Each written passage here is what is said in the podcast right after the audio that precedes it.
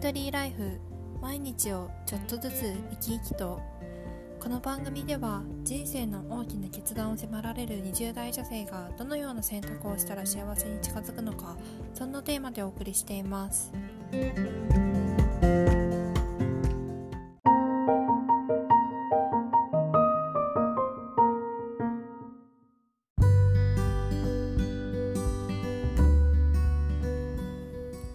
今回はですね自分だけが知らない自分というテーマでお送りします。これは意外な一面が見つかったよという内容とあと社会人1年目でつまずいたって問題はないっていうような内容をお送りしようと思っています。はい先日ですね部屋の掃除をしていましたら新入社員研修の資料がひょっこり出てきました。で、えっと、大体新入社員研修は私の会社は2ヶ月間ぐらいやっていたんですがそのうち2日間泊まりがけの研修がありましてその中で行ったワークショップの一部の資料でした。で、えっと、その2日間かけて、えっと、5人ぐらいのチームに分かれていたんですが、まあ、その5人の、えっと、グループで、えっとまあ、そのワークを進めていくっていうような研修の内容でした。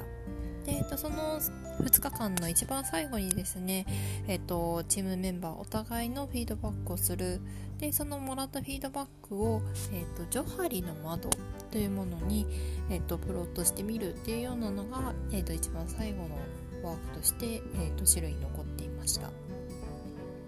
で、えっと、こちらジョハリの窓がどんなものかっていうのを、えっと、私も一度おさらいしてみたんですが、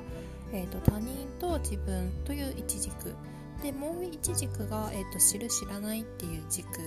で、えーと、この2つの軸を掛け合わせて4象限に分けてみるっていうものでした。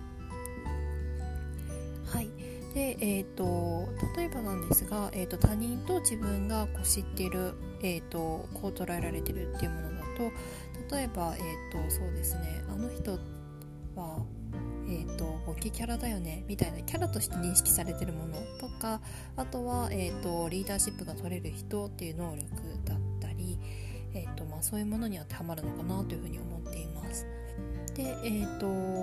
他人と自分が知らないものもうこれは純粋にもう誰も知らないものですので誰も言語化できないものかなというふうに思っています。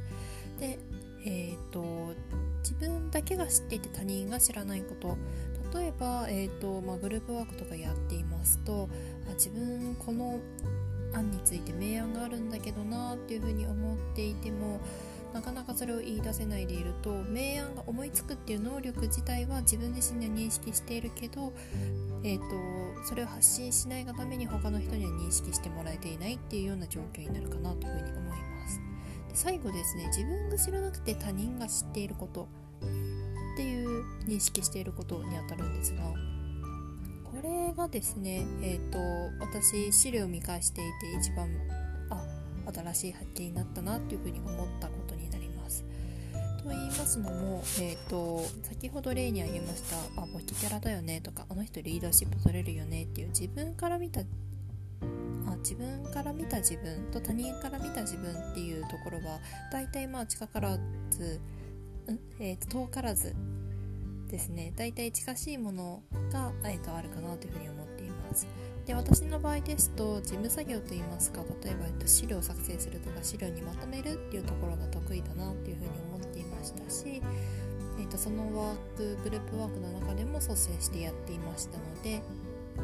自分としても他人としてもあ他人からも、えーと、そういうキャラであったり能力っていう風な認識をされていたんだなというふうに思っています。でえっ、ー、とでですねえ、ー、とまあ、グループワークの中で、えーと、改めてこう伝えてもらって分かったことっていうところで言うと自分は知らなくて他人が知っていることですね。で、えっとまあ、その中では話すのがうまいねっていうようなことを、えっと、フィードバックとしてもらいました、まあ、このラジオで聞いていて本当かよっていうふうに思うかもしれないんですがはい。まあ一応その時には、えっと、そういうフィードバックをいただきました。私そういう話すこと口に出して何かを伝えるっていうことに関してこう他人からうまいねとかプラスの評価をもらったことっていうのが本当に少なかったのであなんかこう自分でも全く認識はしていなかったし他人からこう何のフィルターもなくこう見てもらって感じてもらえてることなんだなっていうことで新しい発見になりました。でですねまあえっ、ー、とこういった一面が見つかるよっていうことで、えーと、自分が自分のことを一番よく知ってるっていうふうに思っていましたし私自身思うかもしれ思ってる人が多いかもしれないんですが、えーと、実はそうじゃない一面もあるんだなっていうことを今回お伝えしたかった1点目になります。で、えー、ともう1点目ですね社会人1年目でつまずいたって問題はないっていうところなんですが実はこの社会あの新入社員研修の時ですねフィードバックもらったって言いましてもケチョンケチョンに相当な言われようでして今見てもうっとなるような内容だったんですね。でえっ、ー、とまあそのもらった当時はもう本当につらかったっていう思い出しかないぐらいえっ、ー、とまあすごいことを書かれていたんですがまあ、それだけケチョンケチョンに言われている私であっても今3年経って4年目になるんですが、えーと、楽しく仕事をしていますしその研修の評価が悪かったりとか研修でうまくいかなかったり、えーと、思った通りにいかなかったりっていうところがあったとしてもそれイコール仕事の評価になるとか仕事ができない人っていう評価には絶対ならん絶対ではないですが、えーと本当に思っていたよりもえっ、ー、とこう何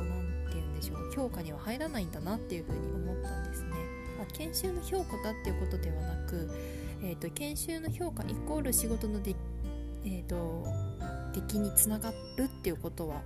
えーと、なくないんじゃないかなっていうふうな個人的な感想があります。なので、えっと、今もし、えっと、この新入社員研修とか新しい環境になってどうしてもなんかこううまくいかないなとか学生の頃はあんなにうまくいったのにどうしてこんなにうまくいかないんだろうとかそういうふうに悩んでいる方は、えっと、今は苦しいかもしれないんですがこう実際に業務に当たってみて、えっと、見る見ると、えっと、また全然違う能力が必要とされてるなっていうことを感じると思いますし、えっと、今の研修の知識だけではなくもっともっと広い知識を求められるのでそういったところで自分の良さを発揮できるんじゃないかなっていうふうに私は思っています。